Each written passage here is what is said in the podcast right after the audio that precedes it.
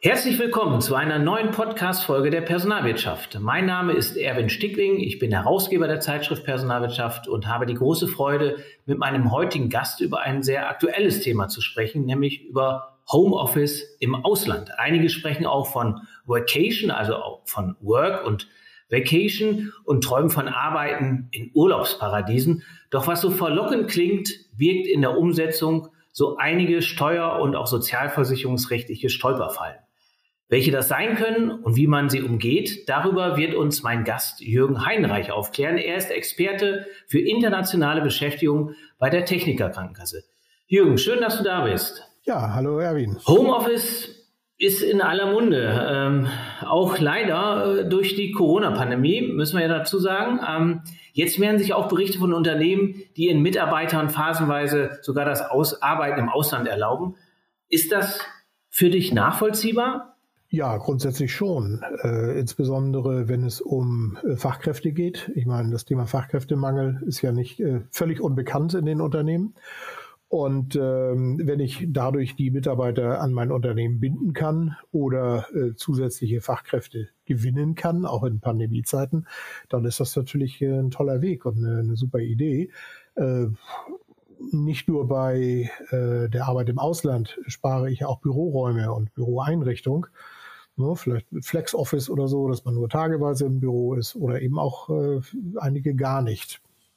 Also insofern gut nachvollziehbar, dass Unternehmen das machen, wobei die äh, Empfindungen da ein bisschen gespalten sind. Ne? Einige wollen ja schon wieder zurückkehren zum, äh, zur Präsenzpflicht im Unternehmen, äh, andere finden das ganz toll und wollen noch weitere Büroarbeitsplätze abbauen mal gucken, wo die Reise da so hingeht. Hybrides Arbeiten ist, glaube ich, so das äh, Zukunftsbild. Ähm, aber was Neues in der Diskussion um Homeoffice tatsächlich, ähm, ja, ähm, das Angebot von einigen Unternehmen, äh, dass Mitarbeiter das, den, den heimischen äh, Schreibtisch nicht nur in ihrer eigenen Wohnung, sondern möglicherweise auch äh, an einem Strand, da wo es warm ist, aufbauen dürfen.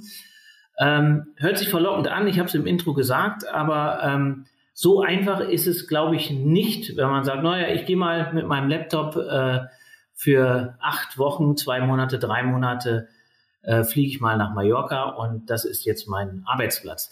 Ähm, was kann tatsächlich problematisch sein? Also ich glaube, da müssen, haben wir wirklich Aufklärungsarbeit zu leisten. Die Frage, wo soll ich anfangen? also die.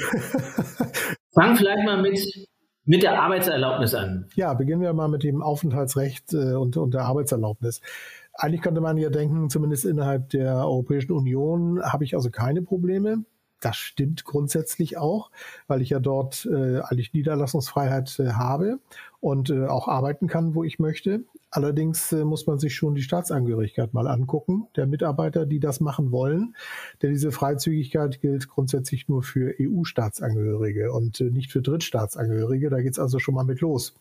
Wenn ich also einen japanischen Mitarbeiter äh, beschäftige, der ein Chalet in der, äh, an der französischen Küste hat und sagt, da möchte ich gerne arbeiten, dann wird es schon mal ein bisschen schwierig. Dann braucht er also eine französische Aufenthalts- und äh, Arbeitserlaubnis je nachdem, was für einen Aufenthaltstitel er hier schon hat, möglicherweise.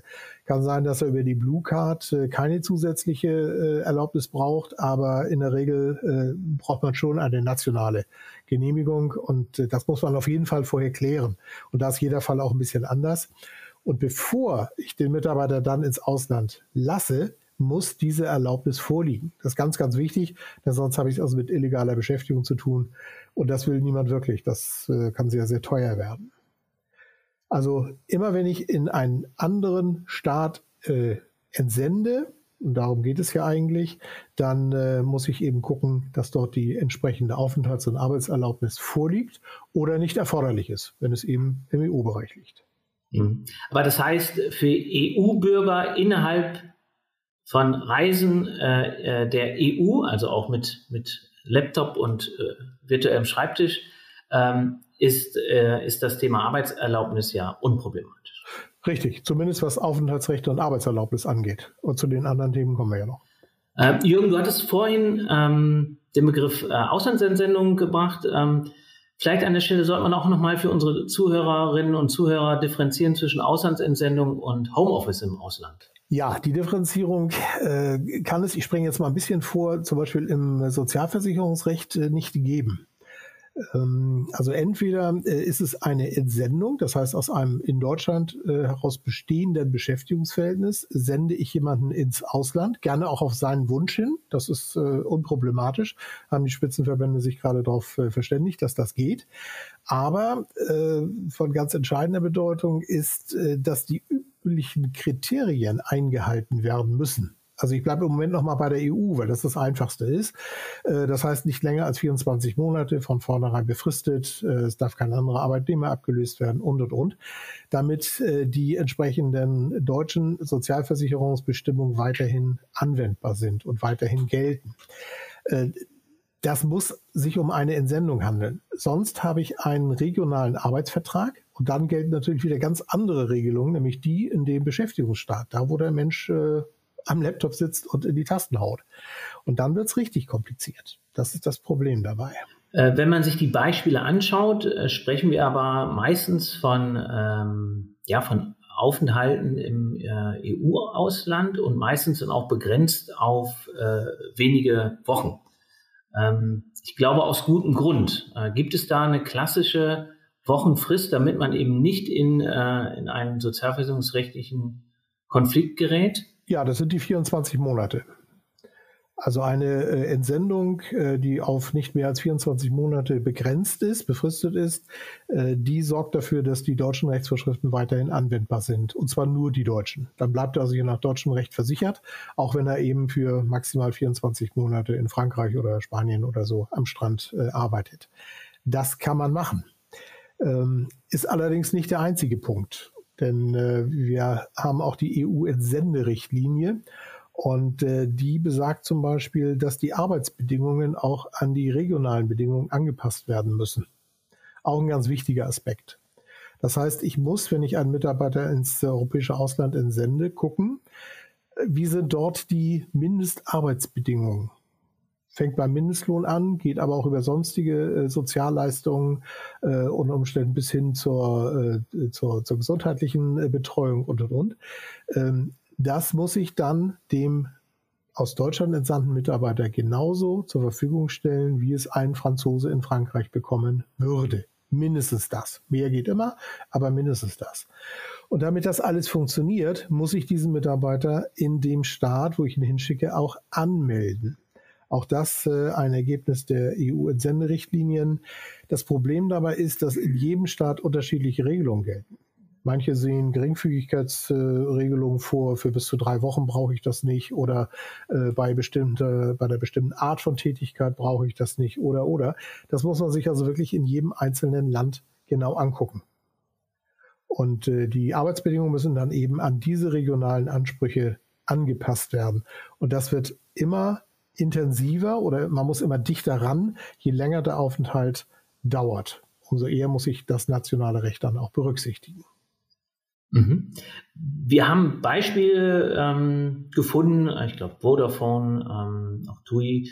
Ähm, bei Vodafone, glaube ich, ist das begrenzt. Jetzt Homeoffice, die nennen es auch nicht bewusst nicht Auslandsentsendung. Ich glaube, dann ist es auch keine Auslandsentsendung, wenn Mitarbeiter in einem Flex-Office-Modell bis zu 20 Tage eben auch im EU-Ausland äh, beschäftigt äh, oder im EU-Ausland ähm, äh, arbeiten dürfen auf eigenen Wunsch hin.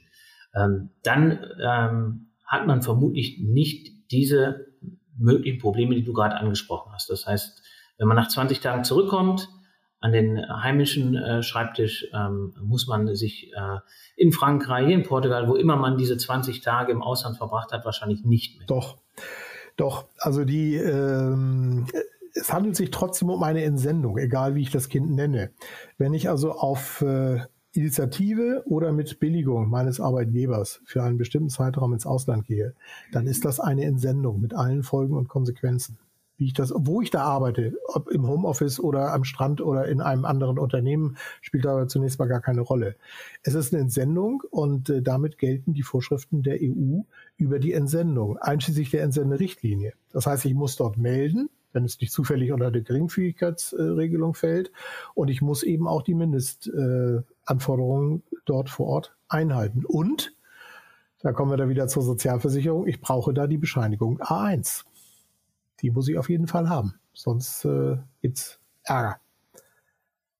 Das heißt, in dem Fall, ähm, wenn ich ähm, ja, dieses Angebot äh, annehmen würde von meinem Arbeitgeber, was es in der Form so noch nicht gibt, äh, und ähm, ich fliege mit meinem Laptop äh, nach Malle, um es jetzt mal so salopp zu formulieren, ähm, werde dort vor Ort krank.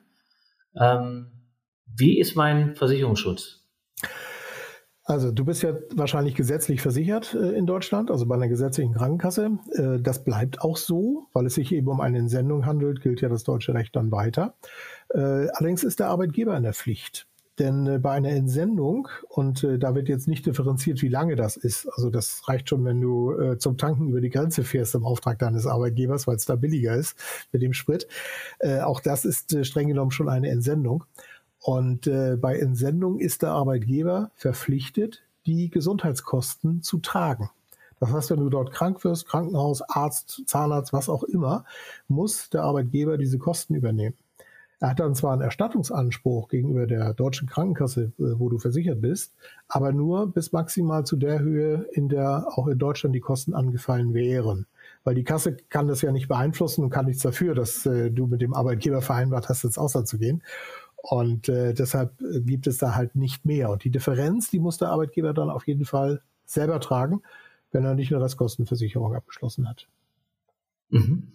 Ähm, die Begrenzung auf, auf, ähm, auf wenige Wochen, ähm, ich glaube, das liegt auch darin, dass äh, einige Unternehmen ähm, Angst davor haben, dass sie möglicherweise eine Betriebsstätte im Ausland äh, gründen, wenn viele äh, Arbeitnehmer auf einmal, äh, ich bleibe wieder beim Beispiel Mallorca, wir können auch Portugal oder Südfrankreich nehmen, äh, ihre Arbeit verrichten.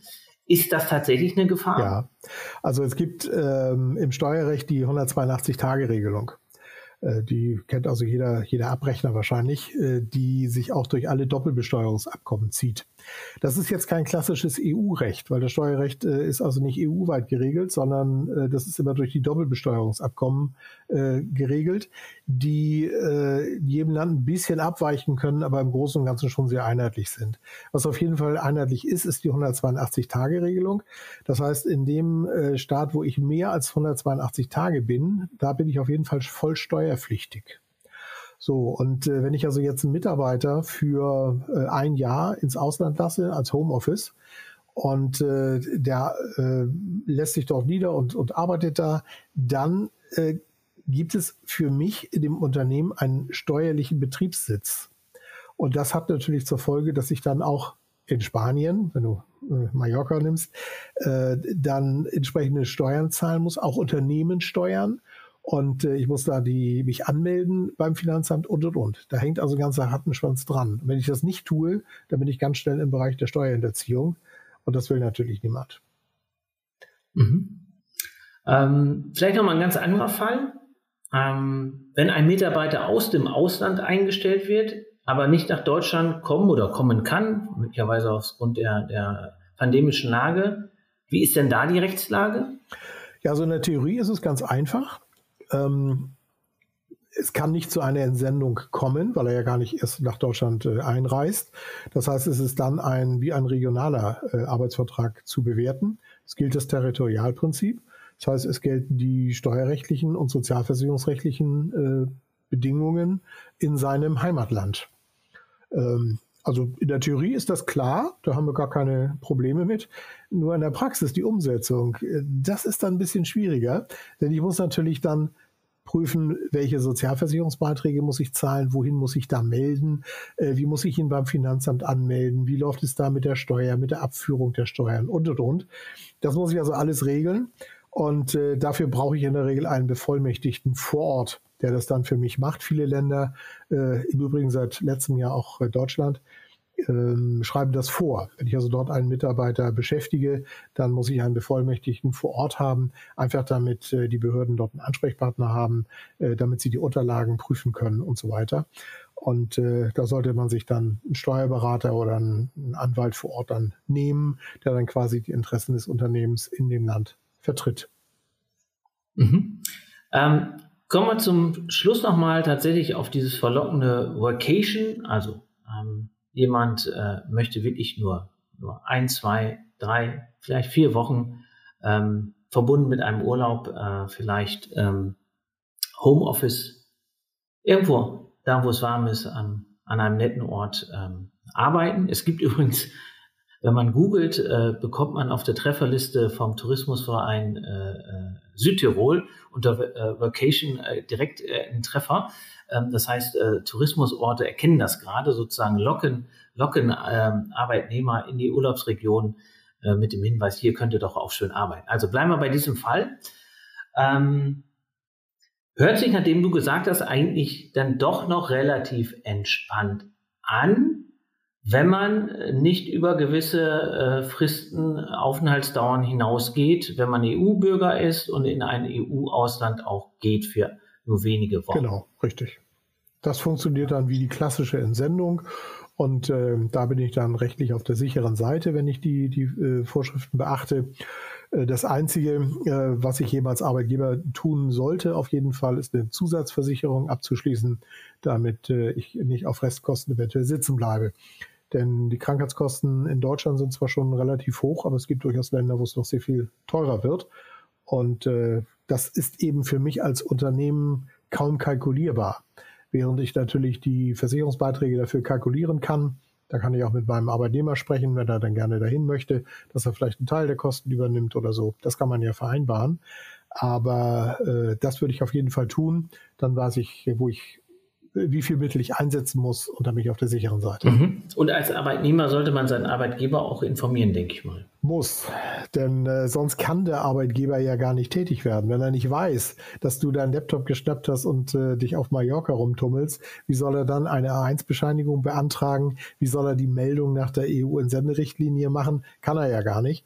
Und äh, dann es richtig blöd. Also unterm Strich, es muss geregelt werden, auch wenn sich das relativ äh, äh, locker anhört, erstmal Vocation. Es muss geregelt werden, im Idealfall auch über eine Betriebsvereinbarung. Das kann man machen.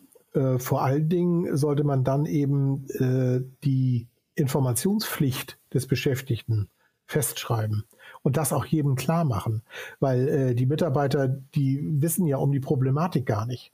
Ne? Äh, du hast ja auch eben so gesagt, ja, dann nehme ich mir das Notebook und fahre da mal für vier Wochen hin. Äh, ja, das weiß der klassische Arbeitnehmer natürlich sowieso nicht. Du bist ja noch viel dichter dran bei der Personalwirtschaft. Und äh, trotzdem gibt es da eben ganz viele Missverständnisse oder Unkenntnis. Und deshalb muss der Arbeitgeber seine Beschäftigten darauf hinweisen, sagen, wir können über alles reden, aber wir müssen drüber reden. Und da muss man eben gucken, Außerhalb der EU, da wird es dann richtig kompliziert. Aber ich weiß nicht, ob wir das Thema hier jetzt noch äh, Das machen wir, glaube ich, an anderer Stelle. Zumal ich glaube auch äh, ganz viel Informationen ähm, dazu auch ähm, auf eurer Homepage äh, nachzulesen sind. Ähm, es gibt einen Firmenservice genau für das Thema Auslandansendung und auch Homeoffice im Ausland. Ähm, wo ist das zu finden, Jürgen? Das ist unter firmenkunden.tk.de. Und äh, da gibt es eine extra Rubrik äh, Ausland oder internationale Beschäftigung. Da sind Informationen sowohl für die Entsendung als auch für die Einstellung ausländischer Arbeitnehmer. Da gibt es auch ganz viele Tipps zum Homeoffice, also auch Homeoffice in Deutschland natürlich und äh, Checklisten und so etwas. Und äh, auch zum Thema BGM äh, sollte man vielleicht beim Homeoffice auch nicht ganz vernachlässigen. Und äh, da kann man sich auf jeden Fall alles nochmal noch mal anschauen und nochmal nachlesen. Da gibt es auch Webinaraufzeichnungen, die äh, ganz hilfreich sind. Einfach mal reingucken, es lohnt sich. Prima. Jürgen, vielen, vielen Dank für die wertvollen Hinweise. Ähm, falls ich tatsächlich diesem trüben Wetter hier entfliehen möchte und tatsächlich äh, mit meinem Laptop dann nach Malle oder wo auch immer äh, hinfliege, ähm, dann rufe ich dich vorher nochmal an, damit ich auch ja nichts falsch mache und mein Arbeitgeber auch nicht. Denn so einfach ist es dann doch nicht. Ähm, Jürgen, vielen, vielen Dank. Ja, gerne. Ich hoffe, ich konnte ein bisschen dazu beitragen, ein bisschen äh, ja, sensibilisieren dafür und äh, ein bisschen auf die Problematik aufmerksam machen. Wie gesagt, es geht fast alles, aber man muss sich darum kümmern und äh, das rechtzeitig untersuchen und äh, mit den Fachleuten sprechen. Und dann kriegt man auch alles gebacken. Alles gebacken, das ist doch ein gutes Schlusswort. Vielen Dank, Jürgen. Gerne.